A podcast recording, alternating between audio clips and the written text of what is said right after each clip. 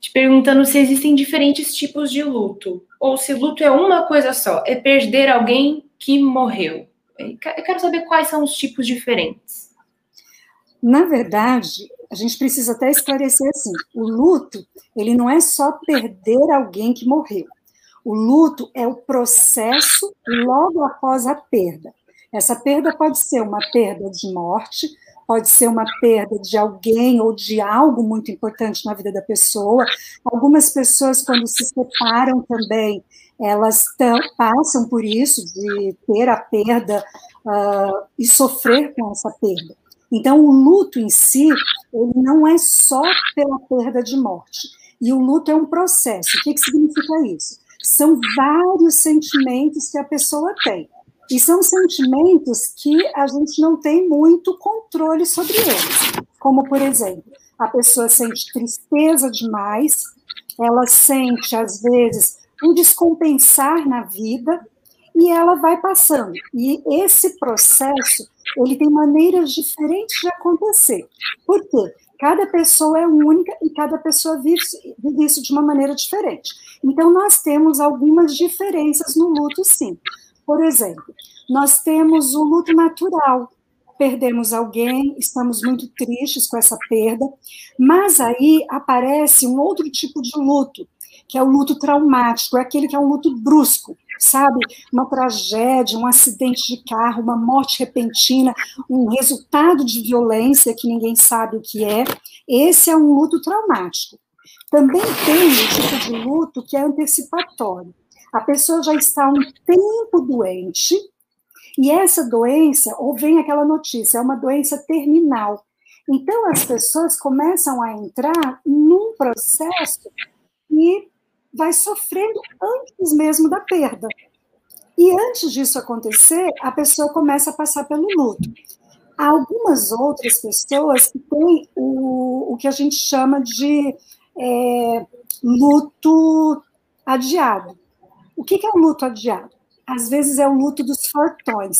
São aquelas pessoas que estão passando pela tristeza, pela perda, mas elas deixam para depois. Então, elas não vivem o luto. Isso também é muito ruim. E algumas pessoas, nós estamos vivendo agora o que a gente chama de luto coletivo. É, quer dizer, nós já tivemos um muito trágico. Não sei se todos lembram daquela tragédia de Brumadinho. Todos ficamos com, com é, uma tristeza muito grande, sofrendo com aquilo. Era um luto coletivo porque houve uma perda que afetou todas as pessoas, mesmo que nós não fôssemos conhecidos daquelas pessoas, amigos delas. Então, é algo que a gente sente.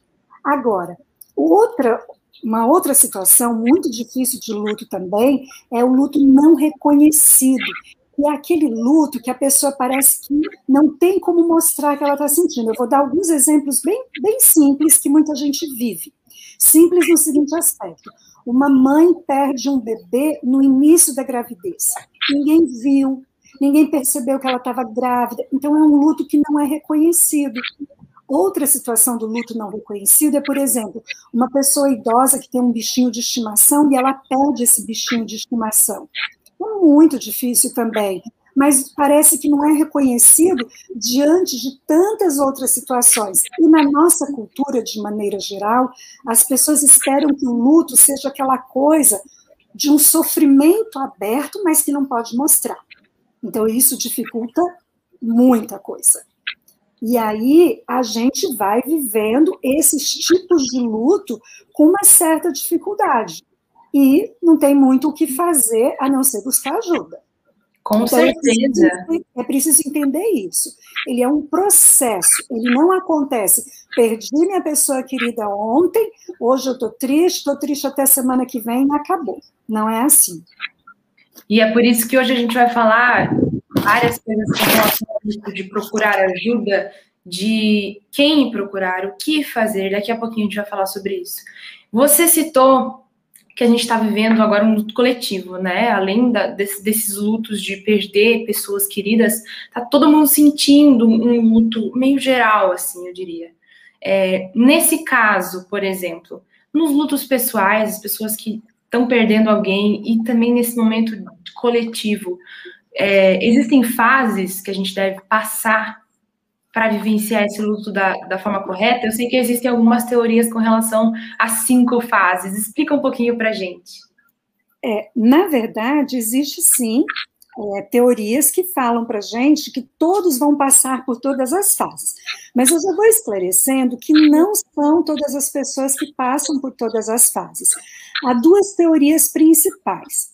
Uma teoria, ela diz que a gente passa por cinco fases, e a outra teoria fala que a gente passa apenas por quatro fases. Nessa das cinco fases, ela diz assim: a gente entra num processo de negação, é aquilo assim, eu não consigo acreditar não acredito no que aconteceu, a pessoa fica como se fosse em choque, e ela começa até a dizer: não, não é possível. E isso não quer dizer que todo mundo vai sentir, mas em geral, junto com isso, uma coisa vai emendando na outra. A pessoa olha, se depara com aquela perda, e aí ela começa a sentir raiva.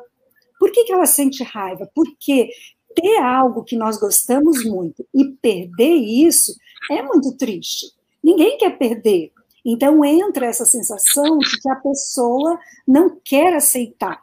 E algumas pessoas misturam essa raiva até com outros conflitos, porque são conflitos pessoais, ou transferem esses conflitos para a pessoa que estava ali com ela, mas uhum. que agora não está mais. Uma outra situação que vem, que é chamada de barganha ou tentativa de troca, que é assim: a pessoa ela começa a entrar numa ideia de que eu, eu posso mudar essa coisa. Não tem alguma ideia, não pode mudar, isso não é verdade. É como se fosse uma negação, de novo, mas é numa ideia de trocar.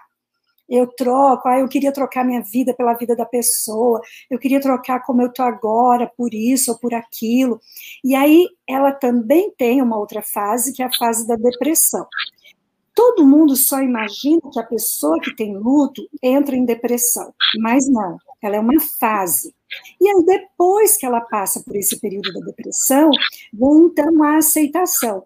Na outra teoria, ela reduz um pouco as coisas, mas é muito parecida também, porque ela, ela só acrescenta alguns detalhes que nessa fase inicial da negação é como se a pessoa ficasse assim, entorpecida, estou em choque. E aí ela também fica ansiosa, e essa, esse anseio é um anseio de ver o outro. Então ela começa a sonhar com a pessoa, sonha demais, e aí começa a entrar em conflitos, e ela começa até uma sensação assim de desespero, para depois também ela poder reorganizar emocionalmente. Essa reorganização é o que? É quando a pessoa, que foi falado na outra teoria, é a aceitação. É quando a pessoa agora olha, ela se acalma diante da vida e ela diz assim: é uma perda que não tem mais jeito, mas eu preciso reorganizar a minha vida. Por isso que é interessante assim, eu preciso reorganizar. E a ideia do reorganizar, no momento em que a gente está vivendo de tantas perdas seguidas umas das outras, não está sendo fácil. Porque existem famílias que perderam várias pessoas não, não foi uma perda só. E essas perdas elas começaram há um ano, mas nos últimos meses elas se intensificaram. Então as pessoas muitas vezes não passam por essas fases, elas não têm tempo de passar, porque elas mal estão processando, né? Processo, elas mal estão no início de uma situação, elas estão aguardando notícias de uma outra pessoa que está no hospital, ou alguém em casa passou mal, foi muito rápido para o hospital sem falar de que toda a vida continua e as outras perdas estão continuando. Então, essas fases parece que elas ficam agora se chocando e o sofrimento fica em conflito. Por isso que o processo do luto não é igual para todo mundo. E as fases também não são iguais. Às vezes a gente fica até imaginando, esperando que a pessoa passe por aquilo, né? Mas às vezes no consultório mesmo, a gente tem pacientes que não passa por uma fase como outras pessoas, porque a história particular, individual é diferente. Doutora, agora há pouco no Instagram, eu estava olhando aqui os comentários também, é, pessoas relatando, né, situações que passaram. Eu vi, eu vi praticamente todas essas fases ali, de, de pessoas que estão contando. Teve alguém ali que falou assim: eu fiquei em negação por três meses. Por três meses eu não queria acreditar que estava acontecendo. E depois, num belo dia, caiu a ficha e eu comecei a passar pelas fases. Vi outras pessoas também que falaram assim: eu tive que segurar a minha família. Então eu fingi que aquilo não estava existindo, segurei os meus filhos e talvez até hoje não tenha sofrido. A gente vai falar daqui a pouquinho também sobre o problema de não não vivenciar esse luto, mas a gente vai falar daqui a pouquinho. Um recadinho para quem está assistindo a gente, mandem suas mensagens para a gente nos comentários. Se você está passando por isso, se você, qual fase você está, se você está passando por isso, se você já viu alguém de perto e viu as consequências de não vivenciar o luto da forma correta, compartilha aqui com a gente. A gente quer se ajudar hoje aqui a passar por esse momento difícil de uma forma um pouquinho mais leve, talvez mais saudável, e esse é o nosso objetivo hoje aqui. É, doutora, já vamos voltar aqui com a próxima pergunta, enquanto os nossos amigos vão enviando mais mensagens. Você explicou para a gente as fases do luto. Antes, eu queria até fugir um pouquinho do meu roteiro e fazer uma pergunta para você. É possível é, pular de uma fase para outra e não vivenciar alguma fase? Sim, é possível. Por quê? Igual você falou, as pessoas foram dando dicas para você de fases que elas viveram e que elas não obrigatoriamente viveram todas aquelas fases. O que, que a gente espera num processo de luto é, que a gente chama de saudável, equilibrado? O que, que a gente espera? A gente espera, sim, o sofrimento, que é o momento, a gente imagina, assim, que a pessoa vai negar aquilo, que ela vai meio que entrar em choque. A gente espera que passe um pouco dessa, tenha raiva, porque dá aquela raiva da vida. Todo mundo já perdeu alguém em algum momento e sabe que você fala assim, mas por quê? A gente espera tudo isso acontecer. Mas existem pessoas que não passam dessa forma. Mas você citou um exemplo, por exemplo, ali atrás, de alguém que teve que segurar a família. E isso aí volta lá para aquela questão do luto adiado. Então a pessoa não viveu nada disso. Ela não tem tempo nem de viver a tristeza dela, porque ela teve que, teoricamente, segurar as pontas, que é o que muitas vezes acontece, principalmente quando o ente querido nosso é o, o, líder da casa, quando o nosso ente querido é quem sustenta a família financeiramente. Então, alguém tem que manter o equilíbrio. Existem famílias que vão contornando, vão fazendo assim. Por um tempo é uma pessoa, por outro tempo, não é nada combinado. Mas as pessoas vão fazendo isso, alternando. E aí, às Sem vezes, perceber, né? Exato. Daí elas, às vezes, não vivem isso num determinado momento, mas vivem depois. E tem aquela questão também, Maureen, que é da pessoa em particular. Eu tive uma perda muito grande na vida, já há alguns anos, e eu lembro de uma pessoa da família que falou assim: ninguém entende, mas eu preciso é chorar. Era a forma dela expressar. Então, enquanto todas as pessoas têm aquele comportamento comedido, equilibrado, a necessidade dela era um choro maior. Porque existe a particularidade. Então, às vezes, tem aquela pessoa que vai ficar em negação e existe aquela outra pessoa que vai demonstrar o que ela está sentindo mesmo. Importante saber disso. É, e aí, nesse momento em que se perde alguém, é, qual que é o próximo passo? Qual é a maneira ideal? Quem a gente procura? Sabe? Tem gente que talvez está querendo ficar racional nesse momento para se cuidar, porque sabe que precisa se cuidar, mesmo tendo perdido alguém importante. Que passo ela deve dar? Quem ela deve procurar? É tão interessante que, ao mesmo tempo que a gente fala que é racional, não é racional. O que, que é racional? Racional é a gente saber que a gente vive, né? Todo mundo aprende. É, nasce, cresce, reproduz e morre. A gente sabe isso nessa racionalidade nessa teoria. Mas quando vem na prática, ninguém quer falar sobre isso. Ninguém quer nem se preparar para isso. Quando, na verdade, nós deveríamos sim falar sobre a morte. Falar e já pensarmos com antecedência. Se eu estiver vivendo isso, então, uma coisa que eu já falo é conversar sobre o tema. Não tem nada de macabro, mas é conversar, é fazer já uma conscientização em casa do que pode acontecer. Há alguns anos, quando tinha aquela campanha de doação de órgãos, as pessoas falavam muito basicamente. Então havia indiretamente um preparo. Agora, eu perdi alguém. Eu não posso, por mais que eu queira, e é natural a gente se isolar, eu não posso me isolar totalmente. Então, eu preciso do contato social.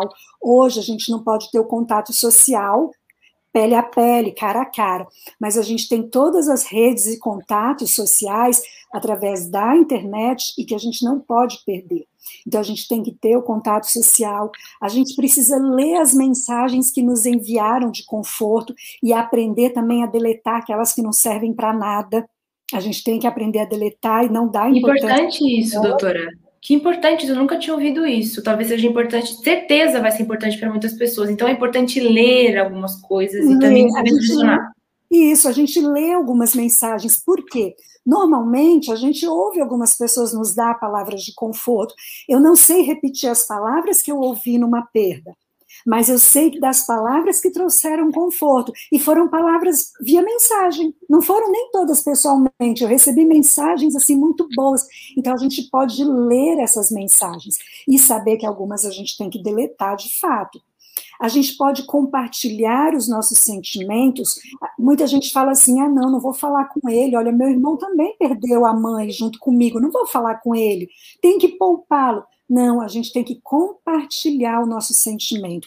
O segredo está sempre na fala. Falar sobre o que a gente está sentindo, compartilhar com outras pessoas. A gente tem que evitar entrar no processo de depressão. Então, manter uma atividade física, manter a higiene do sono, uma alimentação. E aos poucos a gente retomar a rotina. E tem mais um desafio, que muita gente só consegue fazer isso às vezes depois de um ano, que é entrar em contato com os objetos da pessoa querida. E faz parte do processo de luto entrar em contato com esses objetos.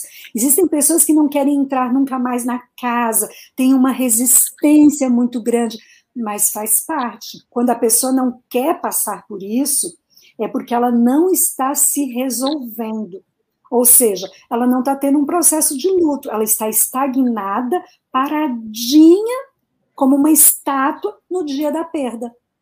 Então é preciso falar. E essa parte, você tocou num assunto bem específico, né? Às vezes a gente fica um pouco no campo das ideias e falou algo muito prático, que é pegar as coisas da pessoa que nos deixou, por exemplo. Esse seria um indicativo. Quem conseguiu fazer isso seria um indicativo de que já está bem madura essa perda, é, essa superação do luto, talvez? Nem sempre. É que isso também faz parte do, desse processo da pessoa ir se recuperando. Existem algumas pessoas que elas têm a tranquilidade de já ir lá nos objetos, já dizer assim, é, uma família grande, por exemplo, perdeu o pai, a mãe, então todos os irmãos sentaram e eles, só eles, começaram a distribuir entre eles os objetos. Tinha um irmão que achava um absurdo, tinha um outro irmão que não queria que isso fosse feito, mas eles conseguiram ter esse contato com os objetos. Então faz parte também, porque daí você faz uma coisa que é importante, você compartilha lembranças, você começa a pensar que houve momentos bons, que não só a tristeza do próprio luto. Porque quando a gente fala em luto, eu vou tornar a repetir, são vários sentimentos que nós temos e por um tempo, não é uma coisa que vai de uma vez, não. Eu acredito. Doutora, vou ler alguns recados aqui para a gente dar uma respiradinha e também agradecer os amigos que estão aqui com a gente conectados. É, a Sheilinha Santos falou assim: muito importante a gente falar sobre esse assunto. Muito agradecida aos idealizadores dessa live, Deus abençoe.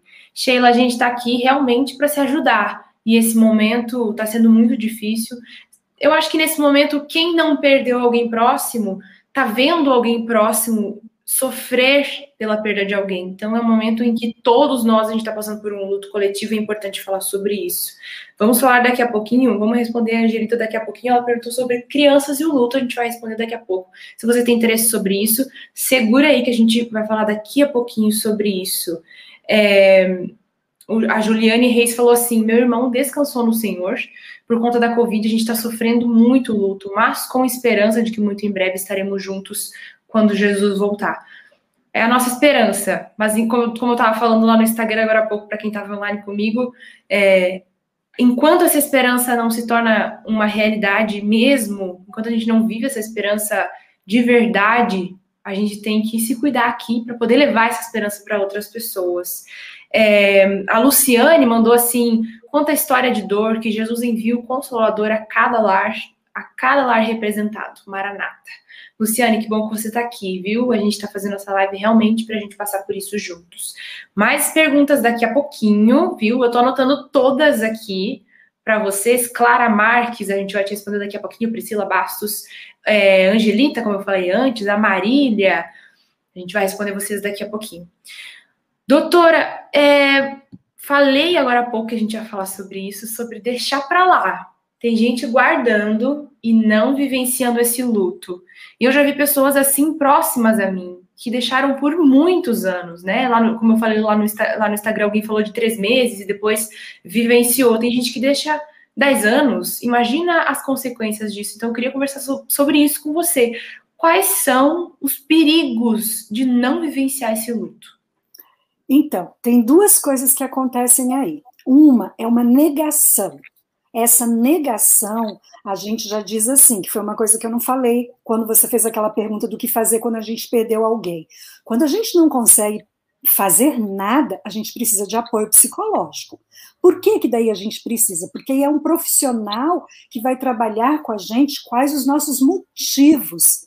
Então, quando a pessoa adia demais passar por isso, ela entra num processo de negação contínua, ou seja, aquelas fases nela fica nítido, negação, não existe.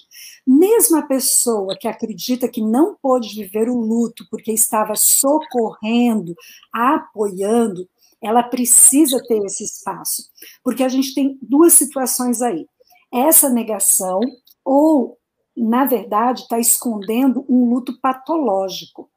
O que, que vem a ser esse luto patológico? A pessoa, na verdade, não está tocando a vida da maneira que ela deveria tocar. Ela fica escondendo que sofre. E as pessoas que estão em volta dela não podem falar sobre aquela pessoa que faleceu. Então, isso fica evidente que é um processo de luto não resolvido. Por quê? Não pode falar, ela começa a ter sintomas que a gente acha até estranho, né? quer dizer, quem não sabe o que significa, porque fica muito mais doloroso para quem está em volta e para a própria pessoa. Então, ficar adiando um sofrimento não é normal, não é real. A perda causa dor e causa muita dor. Então, hoje, por exemplo, nós estamos falando para a maioria de adventistas. Nas últimas semanas, no último mês, quem tem um grupo que seja, ou dois grupos de amigos, todos nós recebemos, basicamente, teve semanas que a gente estava recebendo um dia sim, um dia não, a notícia do falecimento de alguém que nós conhecemos por tabela. Se nós não processarmos todas essas perdas, ficarmos adiando, se eu não falar estou triste por aquele meu colega que eu conheci na época da faculdade, se eu não reconhecer a minha tristeza, aonde eu dou nome para o meu sentimento? Em lugar nenhum. Então, nós não podemos adiar, porque vem um adoecimento, e nós chamamos o adoecimento de adoecimento real, em que a nossa relação mente-corpo começa a ser alterada. E muitas pessoas começam a ter doenças físicas porque elas não passam por isso, porque elas vivem em situações conflituosas. E aí elas começam também a desenvolver processos, processos mentais de fuga. O que, que é fuga? Fugir da realidade. Então, isso, Maureen, é algo que as pessoas não podem fazer elas precisam compartilhar. Se a gente conhece alguém que está adiando, a gente precisa chegar com carinho, perguntar como foi, e aí você percebe. Se a pessoa se nega a falar, ela está negando a realidade da perda. Aí a gente sabe que ela precisa muito de ajuda. Aquelas outras pessoas, você não perguntou sobre isso, mas eu vou falar. Existem por pessoas favor, que recusam pessoas que se recusam a sair do luto, pessoas que querem mostrar que estão em luto, que estão tristes, que elas não querem mesmo viver a vida normal porque elas perderam alguém. Isso também é um indício de que mentalmente a pessoa não está bem. Geralmente essas coisas podem acontecer com pessoas assim, que não tinham ou não tem recursos emocionais, ou seja, não aprende a lidar com perder ou ganhar. Acontece com pessoas que têm crenças erradas da vida ou crenças religiosas erradas, e ainda com pessoas que guardaram rancor de alguém, e isso fica complicado. Um pouquinho antes de começar a live, eu recebi um recado assim no meu Instagram de alguém falando: eu não tive tempo de fazer as pazes com a pessoa. Nós precisamos ter a consciência de que não vai adiantar um luto eterno porque eu não fiz as pazes, porque aquele momento aconteceu.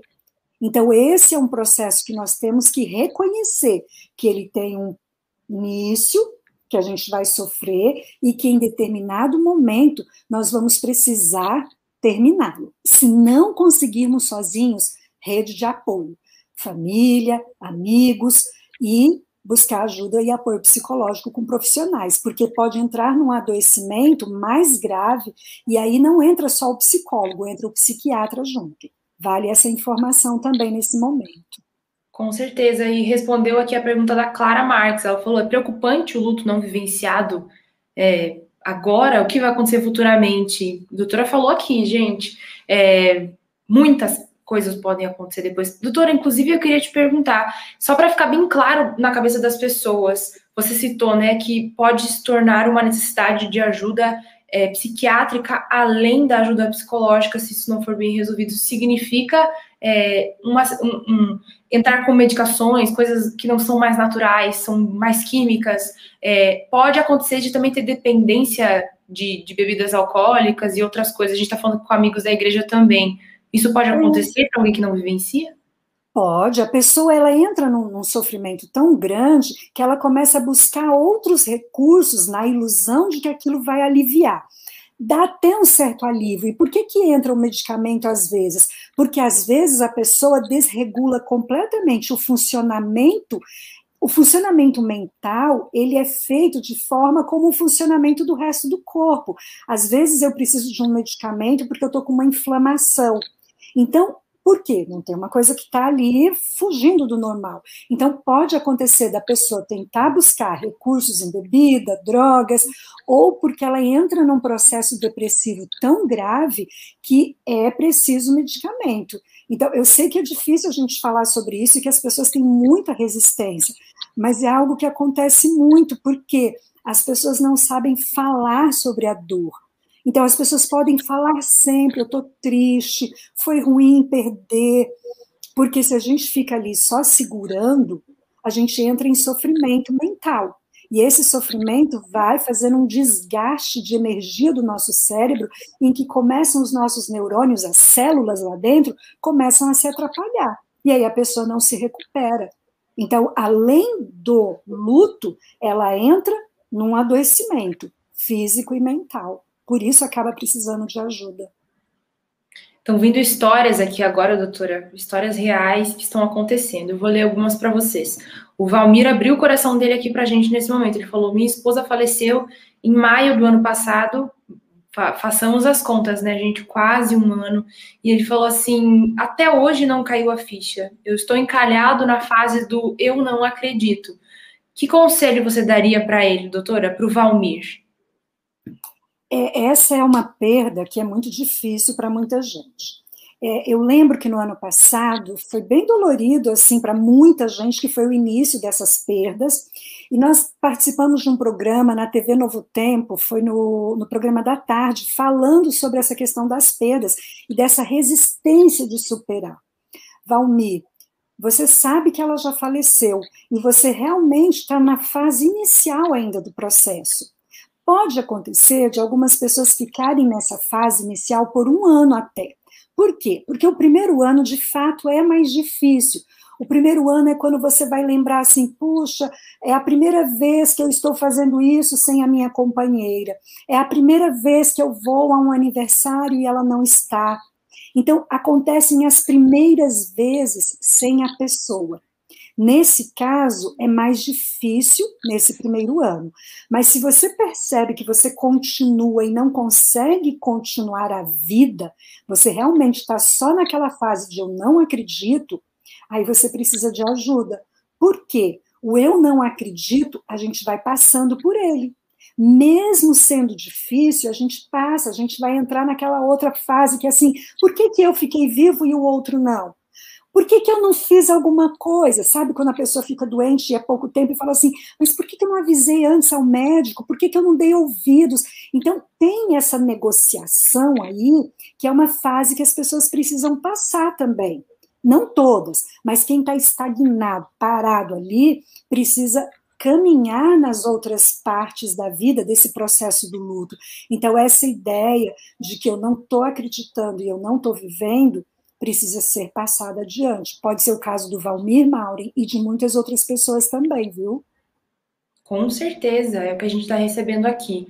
É, só vou ler um contraponto aqui do Levi Salcedo. Ele falou assim: Eu perdi minha esposa há 34 dias, um acidente, e ele falou que está se, se abrigando na Bíblia. Ele falou assim: é, O texto da Bíblia que tem me consolado é Romanos 14, 8, que diz: Quer vivamos ou morramos, somos do Senhor já está um pouquinho mais avançado na aceitação. Com certeza ainda serão dias difíceis, Levi, mas conte com as nossas orações por aqui. É, eu já vou engatar em outra pergunta aqui, doutora, que é relacionada às crianças. A Angelita Barreto falou assim: como lidar com uma criança nesse processo? Tem, é, tem crianças perdendo pai, mãe ou um tio, um avô nesse momento? Como lidar com as crianças nesse processo?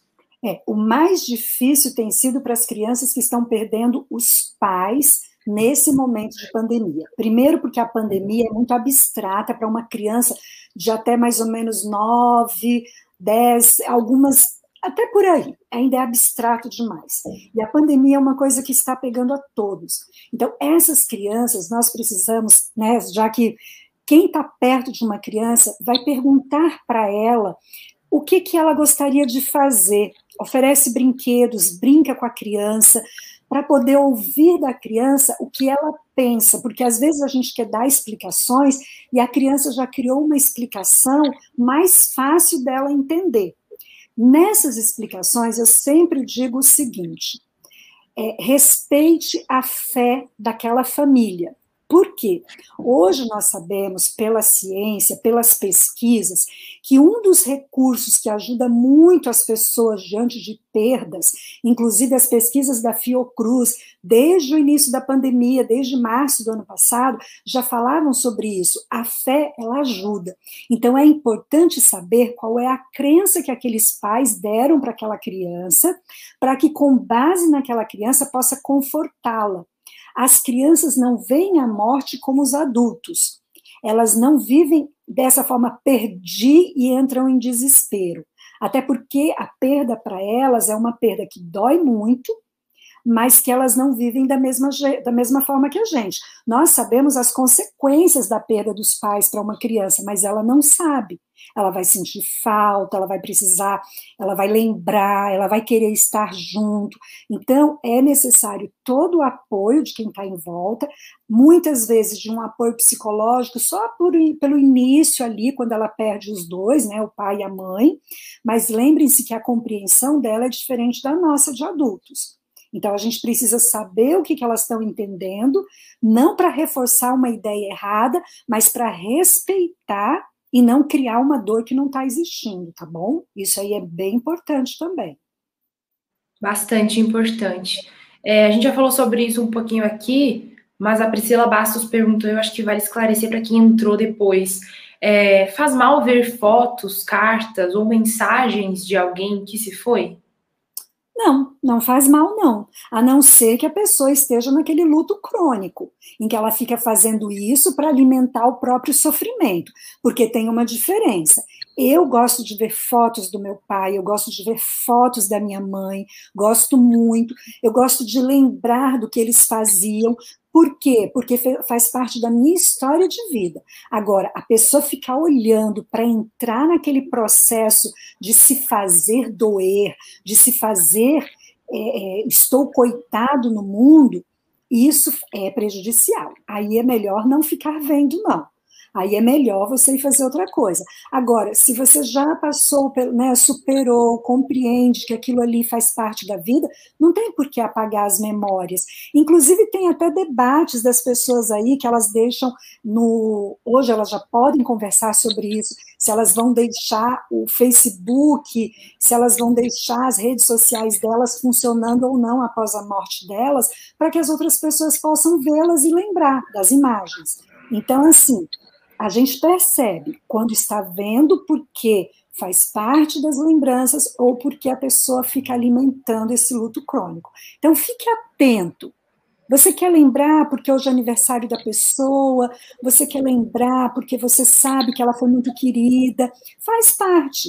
Agora, se você for lembrar daquilo para você entrar de novo em depressão, ficar com raiva da vida, ficar ali naquela coisa difícil, então, dá uma pausa. Eu acho que respondeu para ela e respondeu para outras pessoas também, né? Com certeza. É, eu achei interessante a pergunta da Lúcia Maria aqui. Ela falou assim, doutora, e quando as pessoas dizem que se a gente está sofrendo é porque tem alguma coisa errada comigo, com Deus? É, o que eu digo para essas pessoas? Ela perguntou. Tem pessoas, eu sou uma psicóloga que digo algumas coisas assim, tem pessoas que não precisam nem de respostas. Primeiro, eu ia deixar até falar para falar isso no final, eu posso adiantar agora. Ninguém é obrigado a ser forte diante de uma perda. Não, a gente não é forte. Pensem o seguinte: dói muito. Dói quando você para para pensar, ficar sem pai nem mãe no mundo. Dói demais.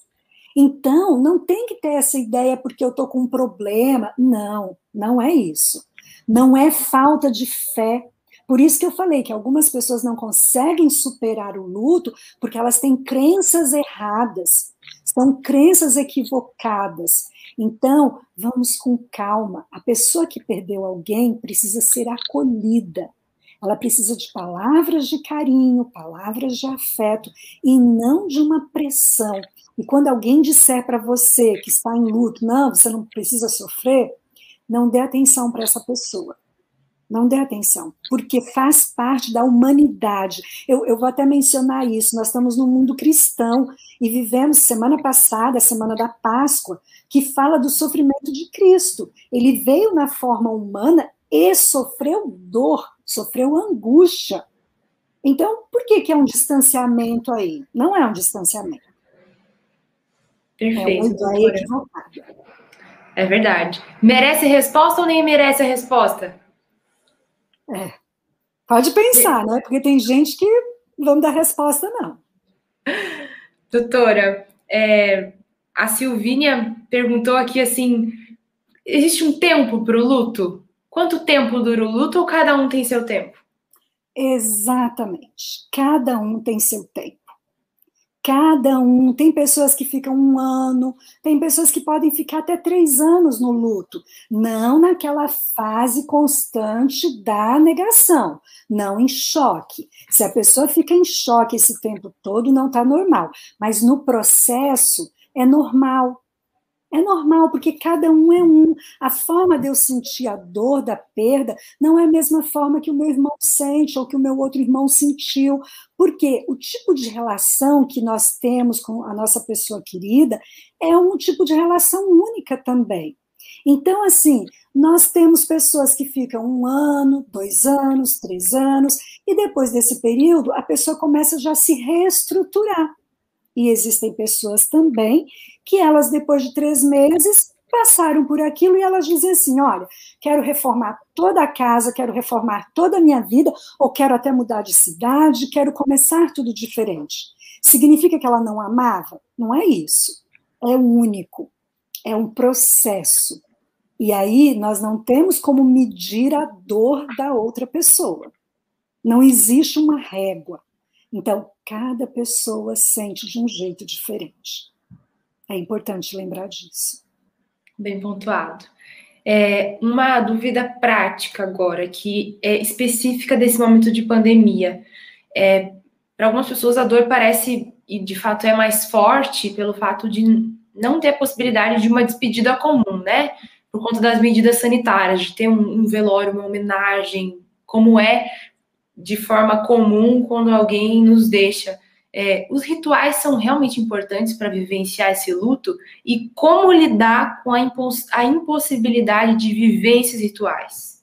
É, eu já vou dizer até uma coisa um pouquinho antes que eu poderia ter falado, que é assim: nós não temos como medir determinado tipo de luto, dói mais ou dói menos. Nós sabemos que perder filhos é algo que a gente sabe até pelo senso comum, que não faz parte do ritmo normal da vida, então é muito difícil superar. Perder os pais, mesmo que sejam idosos, também faz parte de perdas muito difíceis. Perder a esposa, perder o esposo, são perdas de pessoas muito próximas. E o que, que vem a ser o ritual de despedida? Hoje nós não podemos fazer, mas faz parte. É como se precisasse agora ali confirmar a pessoa faleceu e nós agora vamos nos despedir dela. Isso é algo que traz conforto, a despedida. É tão interessante, cada cultura tem sua forma de se despedir. Cada fé religiosa também tem sua forma de se despedir, mas existe a despedida. E o ritual fúnebre, ele é muito necessário. Aquelas pessoas que falam assim, eu não fui lá, eu não vi, então parece que não aconteceu. Então, é preciso ter isso. Só que diante do Covid, diante da pandemia, está impossibilitado. A maioria da, dos sepultamentos não são feitos né, de enterrar, são feitas as cremações, foi a recomendação principal. Então, muitas pessoas ficaram com essa sensação de, ué, onde está? Porque a pessoa foi para o hospital, você não viu no hospital, você não se despediu e fica interrompido. Então, é recomendado que, dentro do possível, sejam utilizadas as tecnologias. Como? Vocês podem fazer, todos nós podemos fazer, cerimônias virtuais. Semana passada nós acompanhamos uma de um pastor muito conhecido. Hoje nós acompanhamos outra de uma pessoa que estava que tá fora do que estava, né, faleceu fora do Brasil. É, quando você acompanha, parece dolorido falar sobre isso, né? Mas coloca-se um ponto final. Então, é preciso. Esse luto, nós já estamos vivendo lutos misturados, né? Parece que eu não posso ficar triste pelo meu querido que foi, porque está todo mundo perdendo um querido, então fica bagunçado. Quando é que eu vou poder sofrer? Então, é preciso passar por esses rituais. E existem algumas sugestões bem interessantes. Abrir um, um, livro virtual onde as pessoas deixam mensagens. Se não pode ser transmitido, é uma dica que é dada até para as pessoas que têm hábitos religiosos. Procurem o um líder religioso para que o líder religioso faça ali um momento de meditação, de reflexão, para que termine, para que se faça aquela despedida porque os rituais são necessários. E quando a gente não faz esses rituais de despedida, que são os rituais fúnebres, parece que não não terminou. Então a gente precisa sim passar por isso. Dentro do possível, todas as pessoas precisam dar um adeus. E era isso que a gente fazia, né? Quando ia lá num sepultamento, quando ia num cemitério. E isso as pessoas sentem falta. Faz parte da necessidade humana dizer terminou. Muitas pessoas, elas vivem o luto, todo esse processo, elas vivem do momento que elas receberam a notícia até o momento do sepultamento. Algumas pessoas precisam só desse período para poder viver todo o processo de luto delas, porque o processo é único. Então, faz falta, mas as pessoas precisam criar as alternativas de, de despedida sim, viu, Mauri? Eu já queria encaminhar para o final, mas chegou aqui uma mensagem é, que talvez seja importante a, a sua palavra para essa pessoa nesse momento. A Lúcia Maria falou assim: o meu irmão faleceu de morte súbita, deixou um filho de quatro anos. É, a criança ainda não sabe e a mãe ainda não teve coragem de falar. A criança está sentindo o que está acontecendo e, e, a mãe, quando a criança pergunta, a mãe diz que ele está viajando, enfim, está criando algumas alternativas para deixar um pouco para frente contar isso. É, como é nesse momento a ação ideal dessa mãe? Contar agora, talvez faça mal depois se ela deixar para frente contar isso? Ela quer a sua ajuda é, o ideal não é deixar passar muito tempo. Por que, que o ideal não é deixar passar muito tempo? Uma criança de quatro anos, ou mesmo uma criança de dois anos, ela percebe que o clima da casa não é o mesmo. E ela sabe muito bem que quando alguém viaja, nós vivemos no mundo da tecnologia, quando alguém viaja, é fácil mandar um áudio, é fácil fazer uma videochamada. Então, a sensação de mentira gera desconfiança e faz com que a criança se sinta insegura. Criança não está sabendo o que, o que houve. E se o adulto não consegue falar, ele precisa de ajuda com urgência de um especialista, de um psicólogo, de alguém mais experiente, para que se sinta seguro. A mãe precisa se sentir segura para falar. Até porque não tem como segurar uma notícia dessas por muitos dias. Algum familiar, algum conhecido, alguém acaba esquecendo e mencionando. E aí a criança vai entrar em choque e duvidar da mãe. Então é muito mais fácil pedir ajuda para essa mãe, para que essa mãe possa também acolher o filhinho dela. Eu acho que isso então, já fica... dá uma melhor, né? Com certeza, com certeza. Então fica essa dica para Lúcia Maria que está assistindo a gente e talvez outras pessoas estejam passando por isso.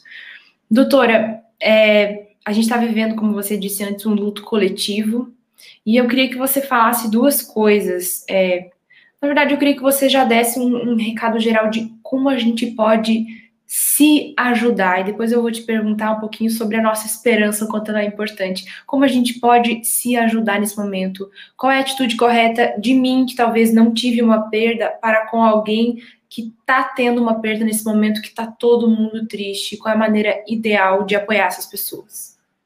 Olha, a maneira ideal é não vá dizer para a pessoa que ela é forte.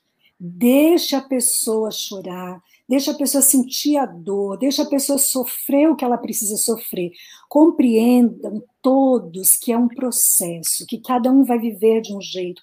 Um vai chorar, o outro não vai, mas nós temos que nos dispor a ouvir a pessoa, a mandar uma palavra de conforto no sentido de dizer bom dia, se você precisa de alguma coisa, eu estou aqui. Às vezes eu não sei o que dizer para aquela pessoa, então você só diz assim: olha, estou aqui, continuo aqui para o que você precisar. Ou, é, outro dia eu falei para um grupo também, o grupo até se surpreendeu, leve para aquela pessoa, se você tem condições, se você está perto, é, peça para alguém levar algum alimento, porque de repente a pessoa não está tendo tempo para cozinhar ou não está tendo muito apetite da própria comida ou da comida da própria casa. Ações práticas de tratar bem. Agora é aquele momento mesmo que a gente precisa ser muito solidário. E dá mais uma dica também dentro do possível, evitem ficar procurando notícias trágicas. Não chega para aquela pessoa que está em luto contando que alguém teve uma perda pior. Não chega. Nesse momento, não. Fulano tá, perdeu alguém, não chega contando que outro, outro outro perdeu também, não. Deixa aquela pessoa sentir a dor dela.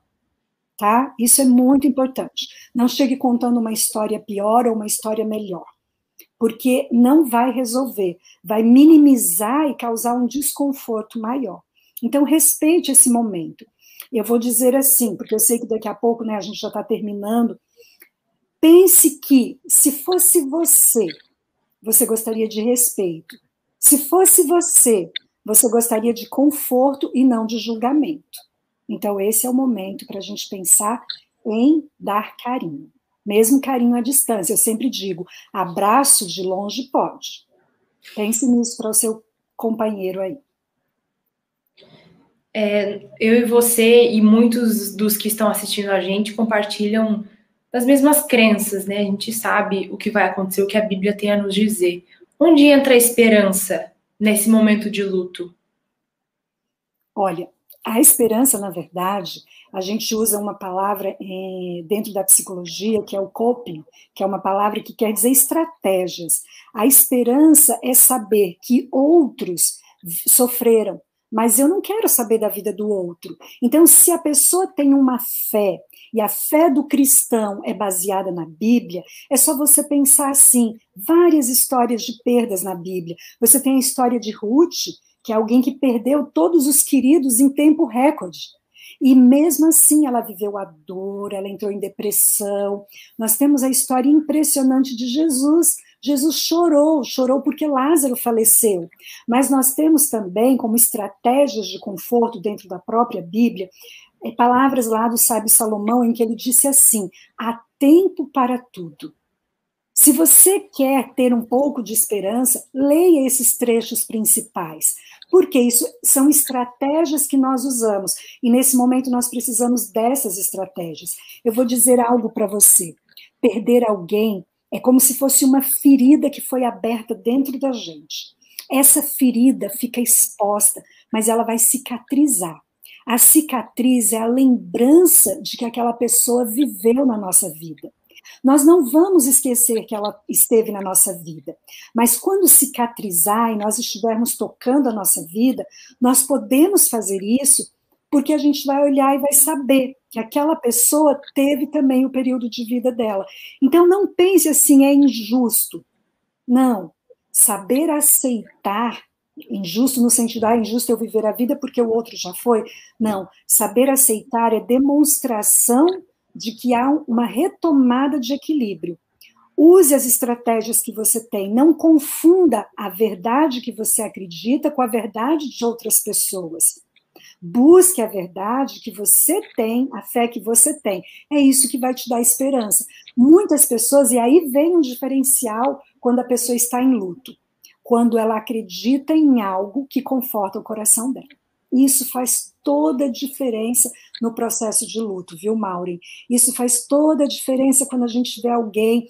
Todas as pessoas vão sentir dor, todas as pessoas vão se entristecer muito, mas a gente sabe que isso vai passando à medida que a pessoa vai olhando para a cicatriz e lembrando que aquela pessoa fez parte da vida. Nunca vai deixar de existir a lembrança dela, mas que a gente precisa viver porque se temos uma certeza, é essa certeza que vai nos ajudar.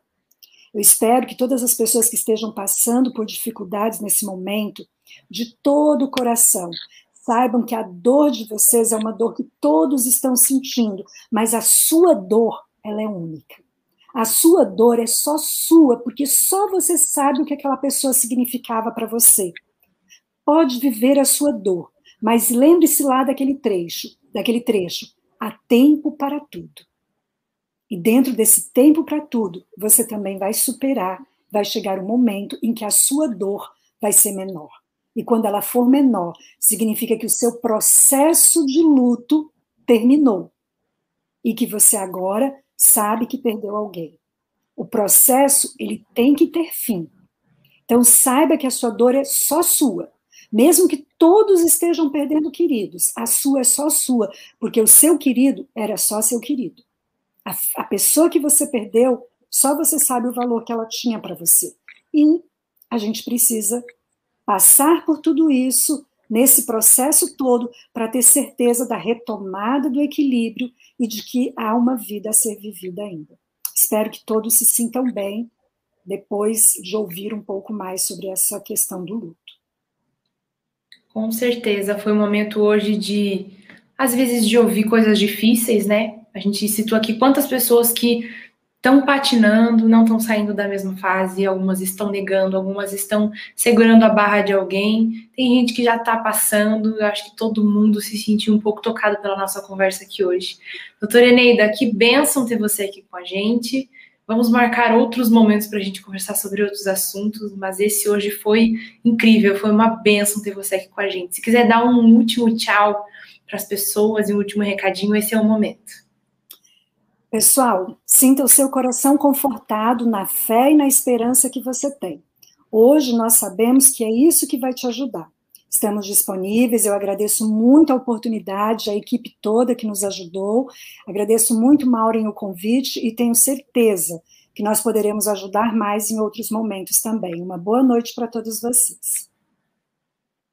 Amigos, quero lembrá-los a quem está assistindo a gente que a Igreja Adventista tem um portal que fala só de esperança, assuntos relacionados à morte, relacionados ao futuro, só boas notícias lá esperança.com.br vai aparecer na tela para vocês agora. Esse é o portal de notícias incríveis sobre o que virá. É, acesse no momento que você tiver. Depois dessa live, manda para alguém. Tem muitos artigos interessantes, conteúdos interessantes para aquecer o seu coração. É, Outro material que a gente tem para vocês é uma posição oficial da Igreja Adventista com relação a esse momento que a gente está passando aqui no Brasil e, e no mundo também. É, acesse adv.st barra estamos de luto, está aparecendo na sua tela também. A gente deixou uns recadinhos bem importantes com relação ao que a gente está sentindo como instituição nesse momento, e a gente não é uma instituição, né? A Igreja Adventista é um pouquinho de cada um de vocês, e se você compartilha daquilo que está escrito lá, mande para alguém para confortar o coração de alguém também. É, e é isso, essa foi a nossa conversa de hoje. Se você gostou dessa conversa e sabe que alguém precisa ouvir sobre isso que a gente conversou aqui com a doutora Eneida hoje, compartilha, vai ficar disponível e a gente quer se ajudar uns aos outros a compartilhar essa esperança que viva no nosso coração. A gente quer que todo mundo esteja bem para compartilhar essa esperança com mais gente. Doutora Eneida, a, a galera da produção está me lembrando também que a gente tem ajuda psicológica disponível no projeto Ouvido Amigo. Então acessem ouvidoamigo.com.br para você ter acesso a atendimento psicológico gratuito em qualquer lugar via internet. Com certeza tem pessoas que estão necessitando disso nesse momento, às vezes não tem como viabilizar isso financeiramente. A Igreja Adventista oferece esse serviço para vocês, esse acolhimento através do projeto Ouvido Amigo. Então acessem ouvidoamigo.com.br esses foram os recados depois dessa conversa incrível e abençoada que a gente teve aqui.